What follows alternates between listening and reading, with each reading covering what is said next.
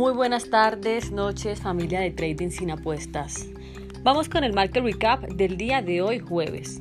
Los principales índices de Wall Street permanecen bajo modesta presión bajista, ya que los inversores parecen optar por reservar sus ganancias antes del informe crítico de empleos de mañana viernes. Al momento de hacer este podcast, el Dow Jones se mantuvo estable en el día en 26 en 26.268 puntos y el Standard Poor's 500 y Nasdaq cayeron 0.3% y 0.45% respectivamente. La reciente recuperación de los precios del petróleo parece haberse estancado esta semana, con los futuros de petróleo del WTI cotizando lateralmente alrededor de los 37 dólares hoy jueves después de alcanzar un máximo de 38,15 el día de ayer.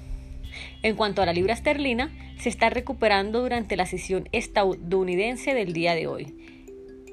La libra ha aprovechado un dólar estadounidense más blando para extender su rebote de los mínimos de 1.25 a los máximos de la sesión más allá de 1.26, acercándose a un área de resistencia muy importante en 1.2650. La recuperación de la libra se estancó en 1.26 en medio de crecientes temores del Brexit. Hasta una próxima ocasión, hasta luego.